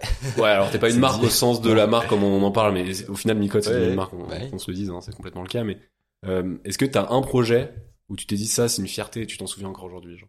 Parce qu'il y en a un, un, un truc qui a un peu plus marqué les gens que les autres. Alors, ça, ça- je te dis qu'il a marqué les gens, et en fait, ça peut peut-être être un truc qui a pas du tout marqué les gens, Ouais. mais où toi, tu te dis, waouh, ça, c'est un des trucs dont je suis le plus fier, tu vois. Eh ben, d'intuition, j'allais te répondre peut-être un des, tu vois, les plus gros succès de la chaîne YouTube. Donc, euh, c'est euh, les les- l'enquête que j'avais pu faire, par exemple, où j'étais allé à l'île Maurice euh, euh, chercher les arnaqueurs, Et tout t'as failli te faire casser les genoux, comme on l'a dit dans l'intro. Exactement. c'est ça qui te dit. Est-ce que je me souviens bien et c'est bien ça que le mec te dit au moment où il dit euh, genre moi mes concurrents je leur casse les genoux ou un truc comme ça. Euh, Il a pas dit un truc il, comme ça Il me, il, me, il me cite pas moi, mais il parle de, de quelqu'un euh, avec qui euh, je m'étais un, un peu lié d'amitié entre guillemets, et euh, il m'expliquait totalement sereinement qu'effectivement il allait lui ré- pas lui régler son compte, tu vois, mais qu'il allait avoir des problèmes quoi. Ouais. Et puis, j'ai appris d'ailleurs plus tard que dans dans cette mafia, il y avait vraiment des euh, règlements de compte à l'acide, des trucs comme ça. Vraiment, c'était crado. Bon, Euh, donc, Bon, donc je, Ouais, je- vous irez voir la vidéo, c'est sur euh, comment elle s'appelle? L'enquête Safe Code? tu peux taper mi-code enquête et puis ils trouveront. Ouais, non, mais le, le, le nom de- du projet Maurice, c'est l'enquête Safe Code l'enquête, je Safe. Code l'enquête, ouais, je crois. En trois épisodes euh, C'est ça. passionnants. Ah, allez je, je voir. pourrais euh, te dire ça et en vrai je, je, je te dirais pas ça parce que c'est C'est la réponse évidente que tout le monde. déjà c'est la réponse évidente et puis ça, ça remonte un petit peu et puis en vrai un, des, un truc justement moins palpable peut-être moins sexy parce que je peux pas te dire que ça fait beaucoup de vues ou je sais pas quoi. C'est juste honnêtement le fait que euh, c'est l'équipe en gros. Genre le, le fait de, de le- la mi-corp comme on l'appelle euh, et le fait que petit à petit on, on arrive à, à structurer un, une, un, une entreprise qui fonctionne bien et, euh, à apprendre euh, nous sur le tas de bah tiens comment est-ce qu'on travaille bien ensemble comment est-ce qu'on s'améliore sur les contenus euh, et globalement honnêtement des, des amis parce que enfin on se connaît tous méga bien et puis enfin c'est un plaisir de travailler dans cette boîte honnêtement faudrait, plus je leur demande à eux parce que moi je suis pas objectif Toi, t'es pas très objectif. ça Bonjour, je Euh, suis le patron, c'est un plaisir de travailler chez nous c'est super Oui, mais euh, non, mais vraiment, c'est, c'est, honnêtement, c'est, ce serait ma plus grosse fierté actuellement. C'est Non, mais de- clairement, de l'extérieur, euh, on voit que tout le monde est très engagé dans le truc. Ouais. Et ça, c'est assez impressionnant. Et clairement, c'est, enfin, bravo pour ça à toi, mais à tout le monde. Mais c'est juste, Ben, l'engagement des gens, pour moi, c'est un, un truc où quand les gens te parlent de leur taf et qu'ils disent, ouais, euh, enfin, même quand tu les vois faire, Ouais. ils sont en mode, ouais, ça, faut absolument que ça marche, ça, c'est trop bien et tout. Pour moi, c'est clairement Ouais. un, un- un symptôme de bonne santé. euh. carrément. bah, du coup, euh, je te dirais ça. Mais du coup, tu m'as pas répondu. Exactement. Ma question, c'était un contenu. Donc, en fait, là, tu m'as presque, tu m'as répondu à la Je question. t'ai bypass. euh, Qu'est-ce qui fait que ça, a bien marché? Et donc en fait la réponse c'est l'équipe et, et la Mm. synergie que t'as d'équipe. Mais est-ce que t'as peut-être un, un, un contenu euh, récent, euh, que ce soit sur Underscore ou sur Micode, Bah, euh, je vais où, te où dire, ce truc-là est ressorti où tu te dis, c'est- Ouah, honnêtement, c'est toujours la prochaine vidéo. c'est toujours la prochaine vidéo? mais c'est très souvent ça. C'est-à-dire que, bah non, mais c'est que c'est toujours le dernier truc où t'as appliqué les dernières choses que t'as appris ou où t'as travaillé le plus. Et donc, très souvent, c'est ma meilleure vidéo, c'est celle qui est pas encore sortie, tu vois. Et, euh, et bah voilà, c'est ce que je te dirais. Ma meilleure vidéo, c'est celle qui va bientôt sortir. C'est beau. Quelle, belle phrase. Je pense que ça tu peux le mettre sur LinkedIn. Ça fait v'là le riche quoi. C'est vraiment beau. Euh, moi, je me permets de donner une toute petite réponse par rapport à ce que tu as dit aussi. C'est euh, une, une vidéo où j'ai vraiment ressenti ça, le, le- la dynamique d'équipe. Ouais. C'est celle euh, où Thiel il fait le miel bot. Ah oui, le fameux miel. c'est là où en fait t'as tout le monde dans la vidéo, tu sens qu'il y a un esprit euh, collectif qui est hyper cool, etc. Ouais. Machin. Donc euh, qui est une voilà, vidéo du je pensais que t'allais dire ça. En fait, c'est pour ça. Non, non, qui est une vidéo où, euh, où on, bah, qui est une super vidéo, où on, Toujours, toujours très objectif en plus. mais je me permets sur celle-là parce qu'il y a beaucoup d'autres gens qui travaillent, de- qui ont travaillé Ouais. dessus, euh, et, euh, et donc où, où en gros on a créé un bot qui répond à nos mails automatiquement et ça génère des situations assez mal, malaises honnêtement et cocasses. Mais quand même un peu cohérente. C'est Ouais, ça qui fait que c'est très très malaisant. étrange. Et qui répondent, évidemment, ce bot répond en ton nom propre. Ah oui, oui, bien C'est sûr. pas, Non, c'est pas bonjour, je suis le bot. Non, c'est bonjour, je suis Michael. exact. Histoire de vraiment me mettre Voilà. dans la sauce. et tu découvres le truc euh, en, en même pendant le tournage Ouais. et, et, ouais, c'est enfin elle est vraiment elle est vraiment top euh, Horrible. je, je l'ai beaucoup aimé. pour toi elle a pas été elle a pas dû être si simple à faire euh, et euh, du coup le contraire est-ce que t'as un truc où tu t'es dit là on s'est merdé et je pense que ce sera plus dans tes anciens contenus mais euh, est-ce qu'il y a un truc où tu te dis ça pff, le loupé quoi Hmm. genre un échec et, et pas alors moi j'ai un échec à raconter mais je le raconterai après et tu je pense que tu sais lequel je vais raconter mais je veux pas que tu racontes celui-là du coup une, une sombre histoire de caméra qui avait pas démarré euh. Ah mais raconte pas ça là Oui. du coup t'es Ah, interdit les angoisses. Moi, ça, Euh, tout le monde, tous les youtubeurs ont des des anecdotes comme ça. mais un contenu où tu l'as sorti et tu l'avais peut-être pressenti ou, ou, ou ça se trouve pas du tout et après du coup tu t'es dit en fait ça j'ai merdé j'aurais pas du tout faire comme j'aurais pas du tout faire Ouais. du, du tout dû faire comme ça Ouais. et euh, est-ce que t'as as en tête un contenu comme ça? Bah, euh, je vais te dire un truc, c'est que honnêtement, le, j'ai tourné une émission hier soir. Et en vrai, euh, je c'est pas une émission dont c'est terrible à dire parce que au contraire c'est extrêmement récent, Ouais. mais c'est pas du tout l'émission dans laquelle je suis la plus- dont je suis le plus fier. Euh, il faut, enfin, on a eu plein de, de, de problèmes circonstanciels, techniques, etc., qui ont fait qu'on était aussi dans de mauvaises, conditions. Objectivement, euh, elle est, c'est pas une mauvaise émission, tu vois. On va faire des, des, les invités étaient pour le coup super de leur côté. Euh, les, donc ça va faire des bonnes vidéos entre guillemets. Euh, Il y aura aucun souci, aucune vraie réelle conséquence du tout, mais tu sais, je, suis en mode, ah, on a un peu euh, manqué le potentiel que pouvait euh, cette émission qui avait en invité donc vous avez le droit, qui est une chaîne YouTube de qui parle de de trucs légaux, de de, droit, de évidemment. droit mais euh, qui, qui on, s'arrête deux secondes là-dessus qui est excellente parce que quel âge il a euh, Seb? Qui- Je sais pas, j'ai pas osé lui demander. Il- bon, c'est quelqu'un qui est pas tout jeune, qui est professeur en université de droit, euh, Il qui a- parle que de drama YouTube et, et tout, c'est il génial. est trop fort. C'est-à-dire Ouais. que c'est un gars qui a les codes de YouTube de A à Z, et tu te dis mais Ouais. Il les a trouvés où Alors, comment- il est bien accompagné par Il- un petit jeune. il est, il est très bien accompagné par Thomas du coup euh, avec qui il travaille, mais mais il est trop fort. Et, Mhm. euh, et en plus de ça, c'est une vraie personnalité. C'est-à-dire que quand tu Ouais. le vois en off, tu dis ok, lui il a une personnalité qui est incroyable Euh, et, euh, et il est, il est exceptionnel, génial. ouais, il est Et il y avait également Babor l'éléphant, euh, le plus grand troll de, de LinkedIn. Euh, et donc, euh, et donc, euh, non, mais du coup, pour répondre à ta question, ce qui n'était pas euh, très fun au final, c'est que en vrai, je pense qu'on a un peu manqué le potentiel que pouvait avoir cette émission, et de fait qu'on n'était pas assez préparé, du fait qu'on a même sur la technique, c'est absurde qu'on a encore des problèmes alors que ça fait des semaines et des semaines qu'on sait qu'ils existent et que et que euh, on n'a pas dû mettre assez d'énergie pour les régler, tu vois. Bref. Il y, a un- il y a un tout petit contexte de euh, t'es plus dans ces bureaux-là, t'y Oui, que pour l'émission. Non, mais c'est pour ça. Bref, il y a plein de, je, il y a plein d'explications, mais je veux pas enlever le fait que quand ça même, aurait pu être ça aurait pu être mieux et, et on aurait pu se débrouiller pour faire une, une meilleure émission, tu vois. Du coup, je sais pas une émission dont je me rappellerai en mode, waouh, Ouais, je suis fier bien. de celle-là, elle était euh, parfaite. Et t'as t'as jamais eu un gros loupé en mode euh, un truc vraiment en mode euh, foirax euh, complet euh, qui est sorti un même un bad buzz ou un truc euh, non t'as jamais eu de bad buzz toi j'ai l'impression Hmm, tout le monde Ah, a pas, des... pas par rapport à ta chaîne quoi pas par non, mais tout, à- si t'as pas de haters, c'est que non je parle pas de haters je parle Ouais, d'un ouais. truc où vraiment tout le monde s'est dit voilà c'est le faux pas quoi mais je, je, je, je crois pas que ça te soit déjà arrivé Hmm, ça, c'est une bonne question. Euh, franchement, Je je, je, je, je cherche, mais j'ai pas de truc qui me vient pendant qui que m'a tu cherches raconte juste la petite histoire que je voulais Oui. pas que tu racontes Bah ça, justement, honnêtement, c'est un bon exemple de, de giga fail. de gigafail ouais, c'est Ouais. ça alors ça c'est vraiment le gigafail mais c'est pas sorti Enfin, alors c'est pas sorti en l'état mais j'ai et qui m'a mis très mal à l'aise du fait que euh, que c'était une personne que j'appréciais beaucoup tu vois Ouais, ouais, c'est vrai que ça c'était assez terrible. Je raconte l'histoire en, en deux secondes. On se retrouve avec Michael à, à travailler avec euh, une marque, euh, que, enfin un organisme même de formation que t'adores, qui s'appelle Open Classroom, Ouais. qui est assez incroyable, qui vient de Mathieu, enfin qui, qui, qui a été créé par Mathieu Nebra, qui est le gars qui a fait le site du zéro, etc., qui est un, une légende une le- légende du dev, euh, et qui a mis la main à la pâte de genre 95% des devs en France, Ouais. je pense, et, euh, et qu'en vrai t'admires un peu quand même, ouais de ouf et euh, bon, même que t'admires complètement. pareil. Et on travaille avec eux, on a un partenariat qui se fait avec eux, toi t'es trop content, et on se dit ok, on prévoit le contenu, et dans le contenu il y a des sections d'interview de Mathieu, et ils disent ouais Mathieu est chaud pour faire l'interview et tout machin. On arrive chez Open Classroom pour faire cette interview, on pose la caméra, moi je suis là, et je te vois et tout faire ton interview machin, et moi je suis derrière la ça se cam. passe et ça- et ça- de quoi? Ça se passe très bien L'interview est top, l'interview est, géniale, enfin genre... Euh, on passe un moment excellent Mathieu hyper cool, enfin tout, Ouais. tout, tout est nickel. Et moi, à un moment, je regarde la cam, mais genre au bout de 25 minutes, je dirais. Tu vois, l'interview dure bien, genre une heure.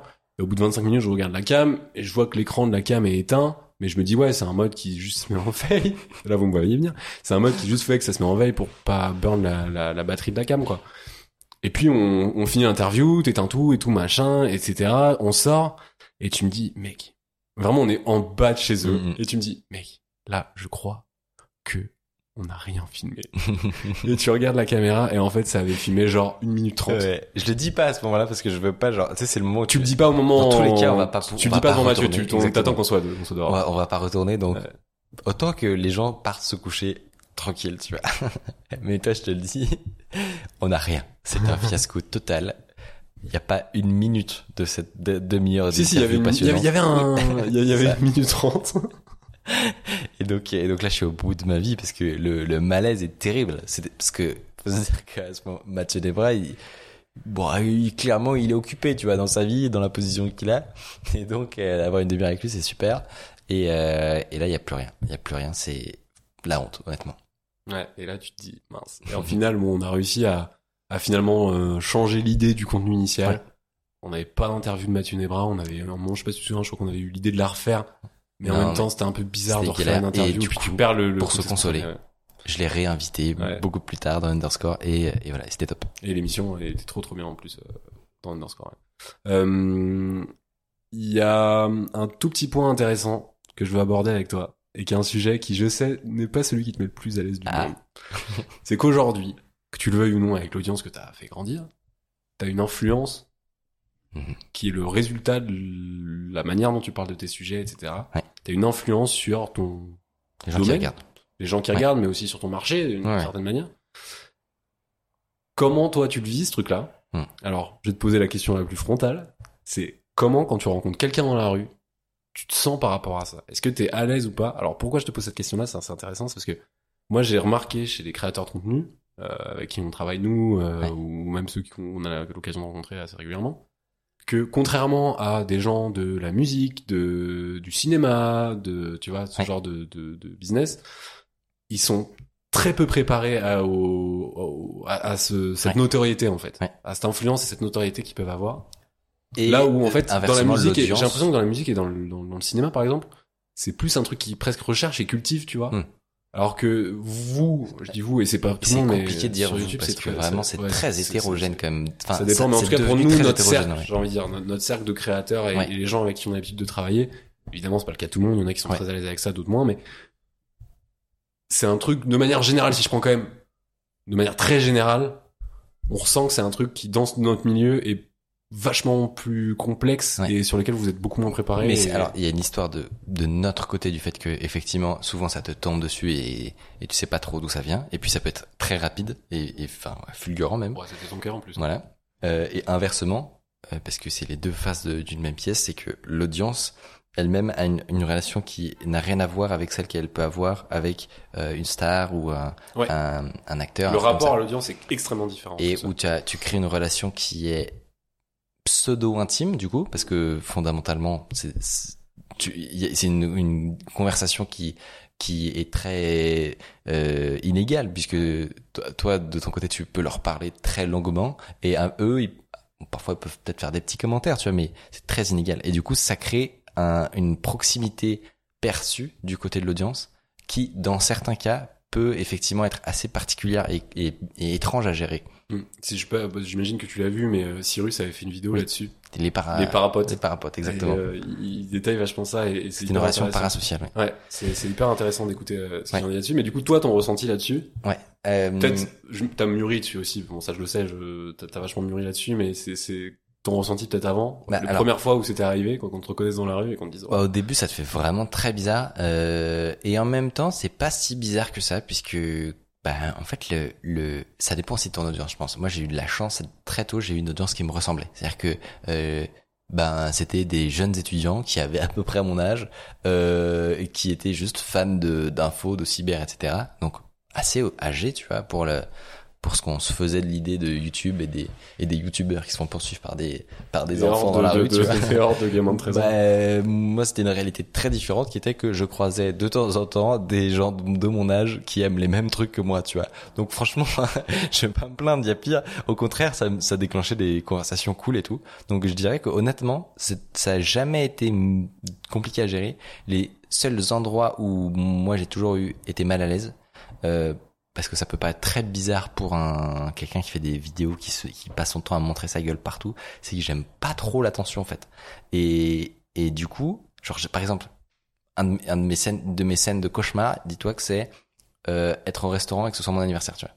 Et que et que Qui était il y a pas très longtemps. voilà. Et je dis ça je dis un truc, ça je se- dis ça pour ça. Bah oui évidemment que Ouais, il y a les gens tu qui m'as pas raconté, donc je vais- le découvrir aussi. non mais tu sais qu'il y a- le gâteau les gens qui moi ça c'est c'est ma phobie tu vois. Je- Ah, mais juste même dans ton cercle proche.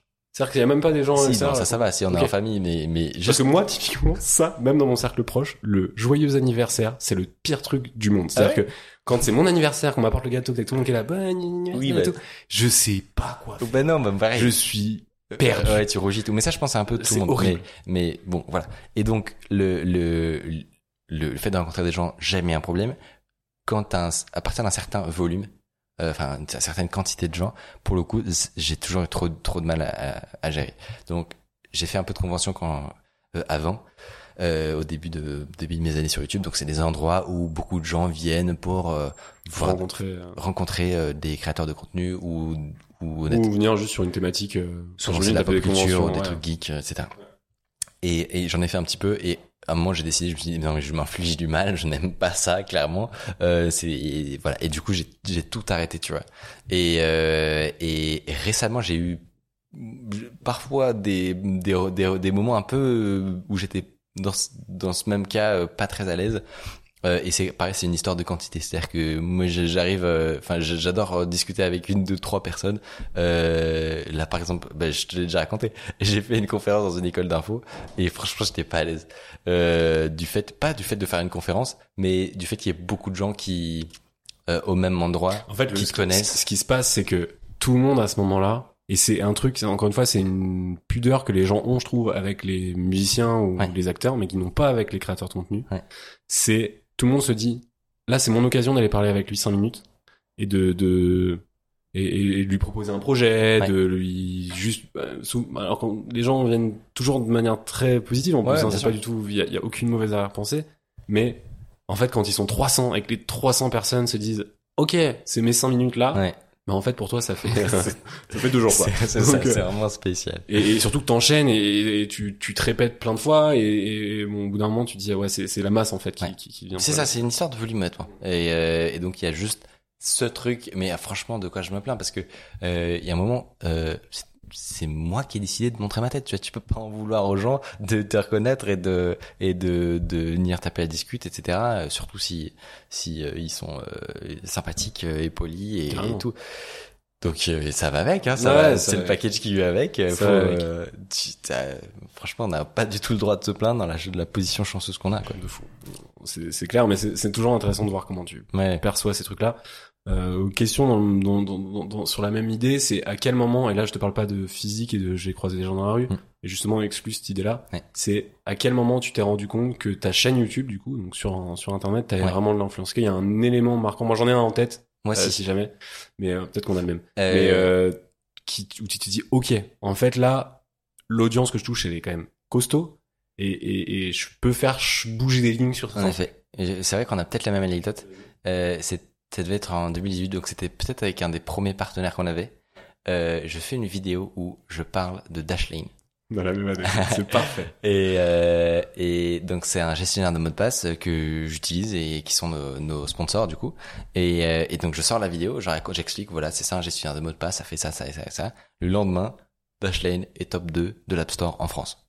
Et là je suis en mode, what the fuck, c'est quoi ce bordel? Et là, tu te dis, mais c'est ça, et c'est là où tu te rends compte que c'est, enfin, toutes ces, ces chiffres que tu vois, etc., machin, et que tu croises parfois de manière ponctuelle dans la rue, etc., en fait, sur, euh, sur des sujets euh, bien pertinents, tu peux avoir un impact qui devient, ouais. mais monstrueux, c'est-à-dire un propre Et c'est honnêtement, euh, à la fois c'est c'est fou et, et ça veut dire que euh, ben, mais de rien, ça, c'est, c'est, ça fait plaisir parce que ça veut dire que des gens accordent du crédit à ce que je dis et à la fois, c'est vertigineux, tu vois, en termes de responsabilité. Ça veut dire que euh, tu dois normalement, quand, enfin normalement, souvent quand quelqu'un s'adresse à beaucoup de gens en même temps, il est pas seul, tu vois, il est encadré, il y a des gens qui Ouais, potentiellement peuvent le conseiller, qui peuvent vérifier des choses, euh, les Ouais, discours. c'est ça, on a des mecs sont- qui font des pitchs devant euh, 100, 200, 300 000 personnes, alors euh, pas forcément physique, mais qui touchent ce nombre de personnes. Souvent, Il y a des garde-fous, tu vois. ouais, des gens autour, quoi. voilà.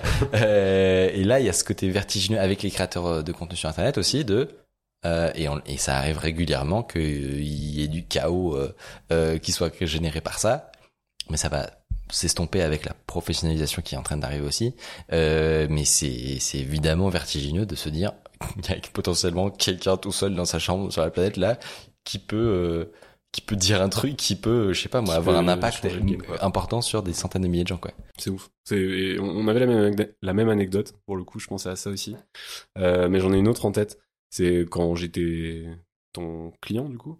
Euh, je me souviens, on fait, on- du coup, tu, tu, tu travailles avec mon ancienne boîte, on fait une vidéo en, en partenariat où, où t'expliques le produit, comment il marche, etc. Qui avait un, qui était un produit qui avait beaucoup besoin de, de vulga et d'explications, parce que Ah oui. c'était un produit technique. Et, euh, et je me souviens, Donc c'est Shadow ça- hein, parce que Ouais, c'est Shadow. Et, et je me souviens euh, de, de, de, de ta vidéo, alors pour toi, mais en fait, c'est ce qui s'est passé avec un certain nombre de créateurs, pas tous, mais avec un, un certain nombre de créateurs, où on regarde la courbe des ventes, et c'est, mais, débile. C'est-à-dire que, je sais pas, on avait à cette époque-là, je vais, dire une bêtise, les chiffres sont faux, mais euh, on avait une moyenne de euh, 100 ventes par jour. Tu sors ta vidéo, et je pense que pendant les 4 jours suivants la vidéo, il y a 2000 ventes par jour, quoi. Et tu vois clairement qu'il y a un énorme pic au moment de la sortie de la vidéo et puis qu'après ça redescend tout un, un, un petit peu un petit peu puis tu t'es plus à 100 au bout du compte t'es à 120 tu vois en moyenne par jour. Et il euh, y, y avait deux deux trucs comme ça où vraiment on s'était tous dit en interne mais qu'est-ce qui se passe? C'était ta vidéo en France et c'était la vidéo de Linus Tech Tips quand on était euh, arrivé aux États-Unis avec Shadow à l'époque. Et pff, tu tu vraiment tu tu reconnais plus ton truc quoi. Tu te dis et, et, et c'est c'est c'est rien enfin c'est c'est c'est énorme pardon comparé à ce que tu peux avoir quand tu vas mettre un budget énorme en paid media. Oui. C'est-à-dire que tu, tu, enfin, c'est le seul, et pour, pour autant des leviers d'acquisition, on a essayé plein, on avait, on avait, on avait travaillé plein à ce moment-là. C'est vraiment le seul levier que tu peux avoir ce pic aussi extrême. Ouais. Euh, d'un coup sur une durée aussi concentrée où bah, d'un coup tu prends un burst de enfin de, de, de, de- nouveaux clients ou nouveaux abonnés ou peu importe en fonction de ce que tu ce que tu vends ou de ce dont tu cherches à parler mais euh, c'est insane Ouais. Enfin, genre, moi, Bah, du coup, j'ai moins le côté marque, donc tu vois, Ouais. je me rends moins compte des, Mm. des Ah différentes ouais, options et des. mais c'est pas toujours c'est pas toujours le cas en fait Mais c'est ça. c'est ça le truc C'est que c'est pas toujours le cas Tu, c'est, en gros, tu. c'est tu- quand t'arrives à créer le bon truc c'est quand tu as le bon enfin moi je peux l'expliquer euh, avec Shadow pourquoi avec toi c'était une pertinence folle c'est que ton audience et toi-même euh, étant très représentatif de ton Ouais. audience était clairement le cœur de cible de, Ouais. de ce qu'on faisait à, ce- à ce moment-là enfin ce que fait toujours Shadow d'ailleurs aujourd'hui euh, ta vidéo elle était complètement enfin c'est, c'est- toi t'étais convaincu du produit au moment où tu le Ah, testes moi, j'étais fan. T'étais fan du produit au moment où tu le testes, J'ai passé t'es convaincu du à truc. discuter avec tous les ingés de la boîte Ouais. et tout. Franchement, c'était. Et c'est donc le contenu est hyper authentique. C'est pas une sponsor de 30 secondes en, en- en début de vidéo où, où le lien est assez faible entre ton contenu, ton audience et ce que ce dont tu parles. Euh, Bah, si tu regardes honnêtement en durée, enfin c'est-à-dire que c'est compliqué. Moi je parle de plein de choses dans la vidéo, je parle de virtualisation, etc. En durée pure, c'est pas non plus. non, c'est euh, pas tu énorme, mais en fait le concept autour est, est- est bien réfléchi. Enfin bref, on- Ouais. je, je pense qu'on a vraiment fait un l'équivalent d'un strike quoi dans, ce- dans cette Ouais. collaboration où, où l'audience était trop pertinente. Euh, c'était notre cœur de cible. Toi, t'étais convaincu par le truc, donc t'en parlais pas de la même manière que si tu l'étais pas. Plus il y avait de la euh, bonne vulga à faire, donc. euh, Plus il y avait beaucoup de vulga à faire et d'expliquer, donc t'étais grave dans ton élément et genre euh, banger quoi. Et Linus euh, aux États-Unis, exactement les mêmes codes. Linus, Pareil, notre euh, grand ton- frère à ton, tous. ton, ton, ton, père spirituel américain. c'est ça. Mais c'est euh, c'est clairement c'était un, un des trucs les, les, les plus marquants. je Et en, et en fait, du coup, je comprends mieux, mais oui, en côté marque, t'as ce, euh, Mais tu t'as, t'as un petite variable qui est que, eh ben, c'est moins prévisible et prédictible, j'imagine, que du paid media ou des trucs comme Mais ça. en fait, où- le paid media, c'est c'est prédictible, mais c'est marrant parce que c'est j'ai l'impression que c'est pas aussi, c'est pas un, ça te fait pas un pic à ce point. Oui, c'est ça. C'est que, c'est il se passe quelque chose mais là c'est pas il se passe quelque chose c'est un pic et genre en fait quand je te dis il se passe quelque chose c'est que toutes les équipes l'ont senti. C'est-à-dire que l'infra s'est dit, waouh, il se passe quoi? que le support, il courait avec les bras levés, ah, tu sais, dans, dans les bureaux, en mode, ouais, il y a trop de nouvelles personnes, on reçoit trop de tickets toutes les 4 secondes, tu vois. Enfin, genre vraiment. trop drôle. T'as tout qui, enfin, et, et, et t'as le marketing qui est en mode en train de péter des bouteilles de champagne parce que tout, enfin, j'exagère, on n'avait pas pété des bouteilles de champagne, mais tu vois, l'idée c'est vraiment genre t'as, t'as, t'as des réactions à tous les niveaux, t'as des réactions à tous les niveaux de la boîte dans les, toutes les divisions où les gens pètent un plomb parce qu'il se passe un truc. Et moi, je me doute absolument de rien, tu sais. Je suis en mode, bah ouais, j'ai fait mes vidéos. Mais, euh, euh, ouais, le retour a été insane quoi. Et c'était, je sais pas, si c'était très loin de Dashlane à ce moment-là euh, par rapport à la première expérience. Pas beaucoup, je pense c'était pas très très loin. Non. en termes de, de, de temporalité. Euh, on a, on a une, on arrive au bout à peu près. Je pense que ça fait déjà un, un bon moment qu'on qu'on discute en vrai. Mais on a une petite question pour toi qu'on pose à tous les invités. C'est nous du coup J'aime bien que vous allez poser. à que on va poser à tous les invités. Merci de me, me bâcher parce que tu es le premier, le Bah seul, oui. unique, à jamais les premiers comme dirait euh, euh, le club de l'OM. Euh, nous, notre définition de marqueur social, c'est acte créatif qui lie un créateur à sa communauté. Si toi tu devais apporter, est-ce que déjà, qu'est-ce que tu penses de notre définition? Mais si toi tu devais donner une définition à à un marqueur social, ce serait quoi? Marqueur social. Euh, T'as le temps. T'es obligé de répondre dans les 4 secondes. Si j'ai une idée. Moi, j'ai remarqué que quand j'ai sorti ma première vidéo, que c'était les arnaques sur le bon coin, tous les gens que je faisais dans la rue me disaient Ah, c'est toi le mec des arnaques le bon coin. Après, ça, a duré longtemps, longtemps, longtemps. Jusqu'à un jour où j'ai fait ma trilogie à l'île Maurice. Et après ça, les gens ils m'ont dit Ah, c'est toi le mec des trilogies. Du coup, je sais que le jour où quelqu'un dans la rue m'appelle par un nouveau nom, c'est que je viens de faire une bonne sortie et que je viens de faire du coup peut-être un, Un marqueur, marqueur social. Ok, super réponse, très bonne réponse. Euh, merci beaucoup en tout cas pour euh, ton temps, euh, toutes ces explications, cette discussion qui était C'est très cool. J'ai hâte d'écouter les prochains épisodes. Merci à Moi, je serai en train d'écouter cet épisode. Ce que je ferai, c'est que je laisserai une review, par exemple 5 étoiles, et, et que je, je partagerai ce podcast merci autour de, de, m'apporter tes, tes habitudes de youtubeur euh, d'élite. youtubesque. euh, Abonnez-vous, lâchez un like, 5 étoiles, tout ça. Mais et il merci du coup à Grégoire qui Eh ben participe euh, grandement, euh, même euh, beaucoup, beaucoup à, à GG's. Et, et, oui, je suis un gamer. Euh, mais donc merci à Grégoire, merci à toi et, euh, Et désolé pour les travaux. et désolé pour les travaux. euh, c'est dans la rue et on essaiera de les masquer le mieux possible. C'est la rue. C'est la c'est la rue, la vraie comme on dit, comme disait un un, Un auteur célèbre. un auteur célèbre du nom de Booba.